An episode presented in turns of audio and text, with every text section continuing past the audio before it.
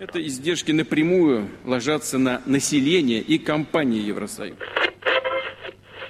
Es tut mir leid, aber es, es, es tut mir wirklich im Herzen leid. 尊敬的洛佩斯总统， ¿No entendiste nada? Tranqui. Nosotros tampoco. Por eso ahora vamos a conversar sobre lo que pasa en el mundo.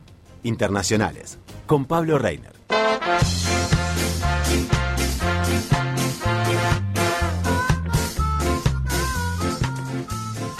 Bueno, continuamos aquí, 11 horas 28 minutos y ya los martes, claro, no estamos acostumbrados, no es lunes. Hoy es martes. Eh, claro. y Por eso estoy acá, Por eso ustedes. está Chabela. Bueno, y le damos la bienvenida con esta presentación a Pablo Reiner. ¿Cómo te va, Pablo? ¿Cómo andan? Hola. ¿cómo va?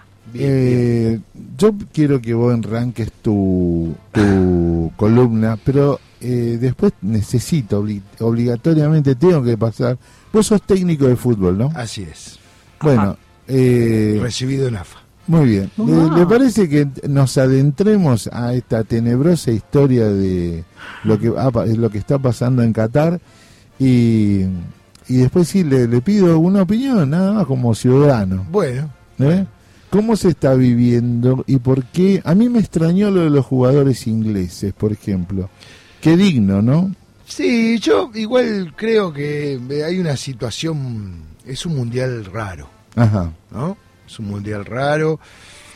Se llegó a un mundial este, de dudosa comprobación diría. de cómo se llega a Qatar, ¿no? Sí, y, y- Además la historia de Qatar es muy muy parte de la denuncia de lo que hoy vive Qatar. Eh, Qatar es como un cuentito, en verdad es como un cuento Qatar. Claro, gente con mucha plata y Gente con mucha plata que primero, además, siempre fueron aliados de los imperios, ¿no? Correcto. Este, eh, al ser una península muy importante en el tránsito del mar Arábico, eh, si todos miran el mapa, algún, si a alguien le interesa, que mire el mapa y se va a dar cuenta que es un lugar estratégico, en una península estratégica, que milenariamente siempre fue disputada. Eh, principalmente siempre el manejo saudí de las familias saudíes eh, históricamente ocuparon el territorio de Qatar, pero siempre históricamente a partir del 1800, 1860 empezó a haber como un reinado en Qatar, si no eran familias cataríes las que manejaban. Y tenían un acuerdo de nación con Bahrein, que es una isla muy chiquita que está al lado, Sí. este, y era una especie de reinado o un país, era como un país. Eh, cuando Qatar se avivó, este, dijo, no, ¿para qué lo queremos esto? Este, no hace falta, y además este, siempre entre el imperio otomano y los saudíes disputándose ese territorio, este, históricamente eh, siempre fueron ocupados, después haberse transformado parte del pueblo musulmán, eh, terminó de dar una línea de juego en ese, en ese país. Y para decirlo bien claro, primero fueron eh, piratas, aunque no lo puedan creer, este, fueron un asentamiento pirata muy importante porque como el mar Arábico era un lugar estratégico, era muy fácil piratear. Es más, hay las primeras fortalezas en el medio del desierto son de piratas. eh, Mirá vos. cataríes. mira, mira. Sí, sí, algo muy, Lo estoy mirando. muy el mapa. parecido a quienes después hicieron alianza con ellos. ¿Quiénes son los piratas en el mundo? Los ingleses. los Exactamente. ingleses, claro. Exactamente. Mirá vos. A partir del 1800 y pico hicieron una alianza estratégica con Inglaterra. Eh, Inglaterra muy inteligente, obviamente, la ocupación territorial, más eh, la extracción de petróleo a partir de 1890, 1880, los primeros pozos petroleros los bancó la importante Oil, Oil, English, British, Claro. English. Claro. Se instaló, saqueó. Royal también, por ahí, alguna Sí, sí, la Royal también, Claro. sí, sí, sí, saqueó y compartió palo a palo con eh, la familia del rey saudí, que es el mismo, la familia que hasta el día de hoy sigue gobernando. Mira vos. Eh, en el transcurso de los 900 creció, creció, creció hasta que como buenos piratas también ellos, este, y después de haber eh, bancado ciertos régimen en- de Inglaterra de eh, bancar ocupaciones en el Sí, sí. territorio, fueron parte, su ejército fue parte de las ocupaciones inglesas en todo el territorio de esa parte del mapa. Este, la guerra eh, ocuparon, estuvieron en la guerra de los siete días, o sea, los tipos pusieron los fierros a donde había que ponerlo siempre, fueron parte de los imperios hasta darse cuenta que tenían tanto petróleo que dijeron, no, pará, voy con el más ganador de todos. Y se alió con Estados Unidos. Claro. Claramente una alianza con Estados Unidos a partir de los 70, 80.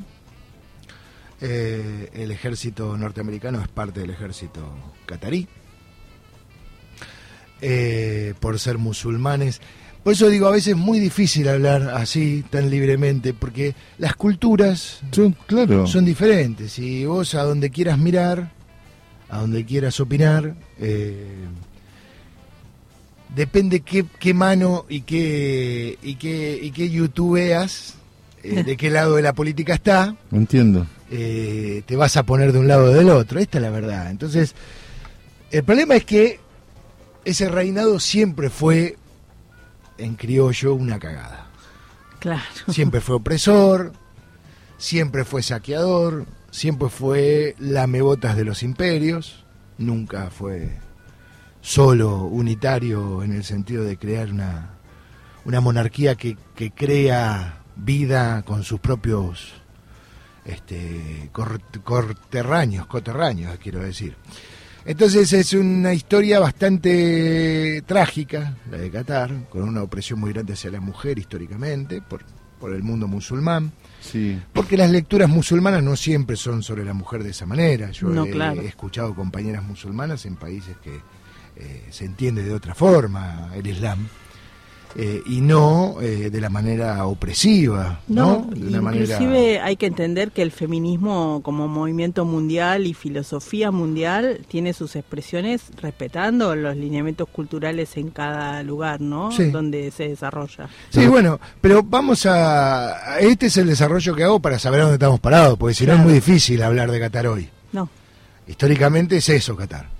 A partir de manejos espurios, según denuncias de diferentes imperios que se perdieron en el Mundial, el Mundial es dinero, Es negocio, claro. el Mundial es negocio. Yo no le quiero sacar la magia a nuestro Mundial, no le quiero sacar ese amor. No, pero ya me ya se por la el camiseta. bar, ¿eh? Ya se la sacó sí, el bar. aparte, pero, pero, pero históricamente eh, hay un momento en el fútbol mundial que se rompió.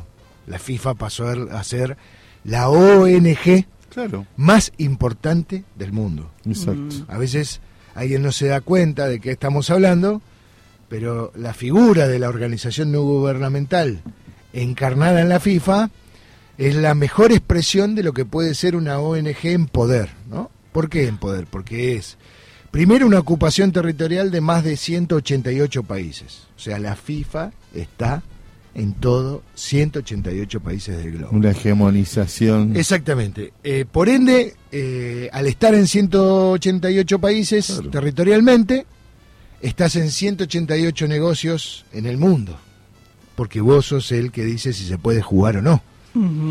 Si se juega de qué manera, de, de otra manera. Si pongo plata o no para mejorarte los estadios, la infraestructura de un país.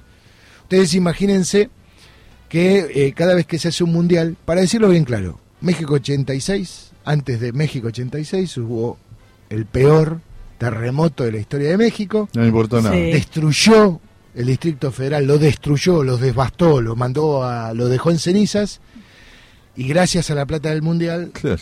México se levantó en el término de ocho años, se reconstruyó Claro. se reconstruyó sus cloacas, su infraestructura. eh, Sí, sí, tal cual. Todo lo que implica una ciudad que le lleva 30, 50, 100 años, lo reconstruyeron en 8 años. Qué increíble, ¿no? Y recuperó la plata de la inversión que había hecho. Sí, el único lugar donde se perdió plata fue acá. Exactamente. La- y Bueno, además, Pero quién la es historia, ¿no? La historia de los mundiales, ¿no? Así como hubo un mundial en el 78 con una dictadura, como dicen los compañeros y las compañeras, mientras que hacíamos goles, fusilaban a los compañeros al frente de la cancha de River. Así es.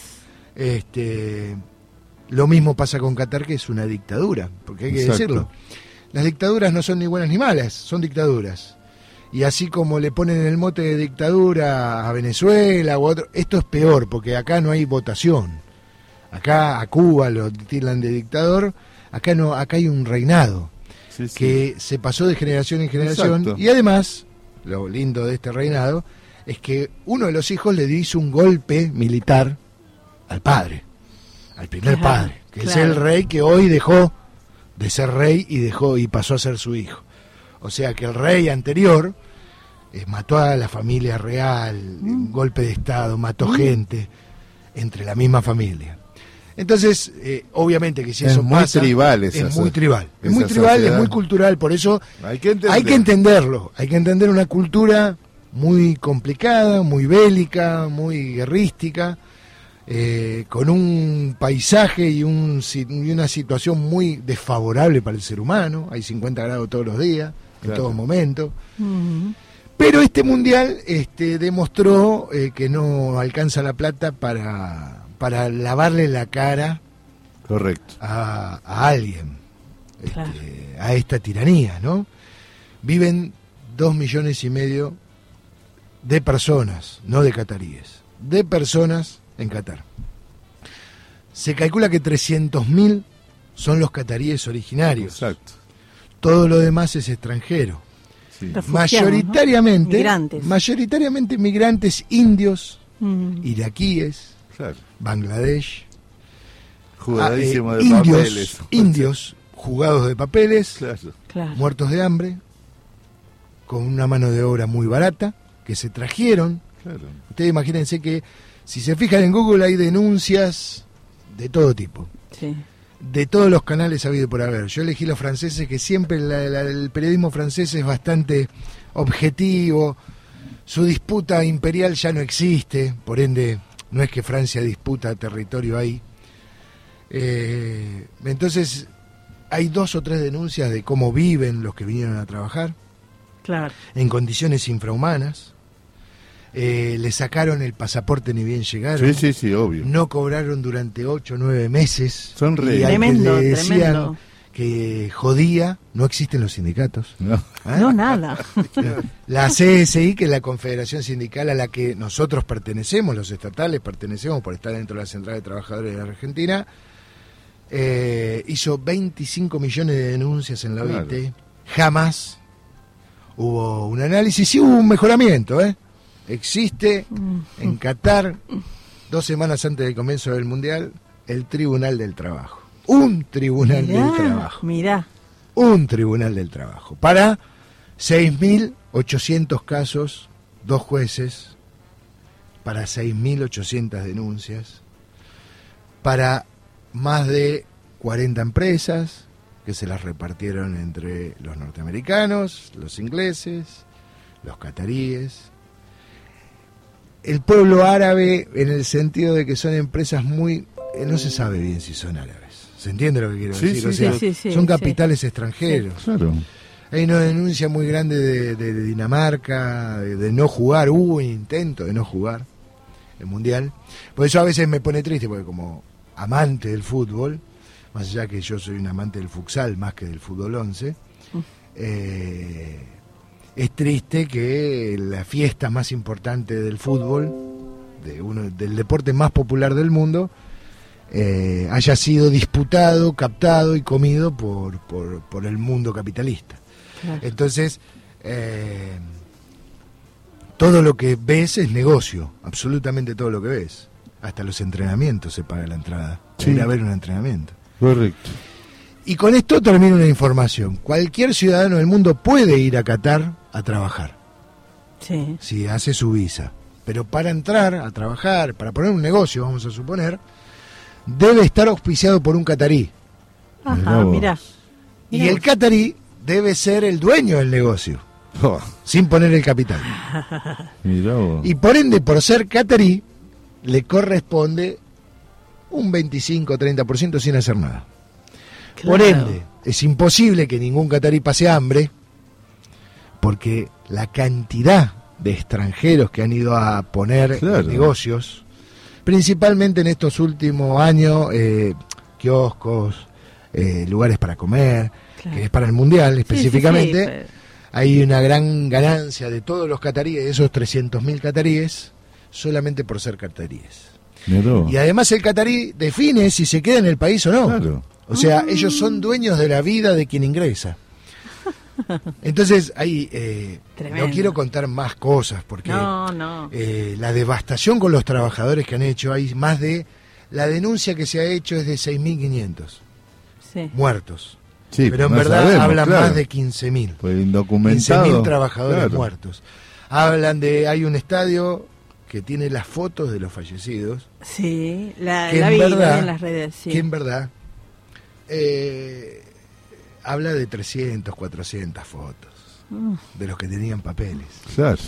El resto. Y por último quiero comentarles que eh, yo amo y me encantan mis compañeros, mis amigos, tengo amigos periodistas del alma, que sé que se rompen el alma y que estudiaron para poner la vida, como Walsh o como tantos otros, pero ver el cipallismo, Sí. el amebotismo Claro. del periodismo argentino, Ah. principalmente de Clarín, de Teis Sport, Oh, blanqueando, intentando el blanqueo de una tiranía, es asqueroso, este bonadeo, No, no, es es imposible. no, no, no, lamebotas, la- a bonadeo lo que Siendo el padre un tipo con unos Claro, principios. pero claro, por eso justamente lo hablo de, de este tipo, porque justamente viene del padre de unos principios increíbles, y este tipo en vivo vio cómo apretaban a un periodista dinamarqués, que Y tenía que apagar la cámara, que,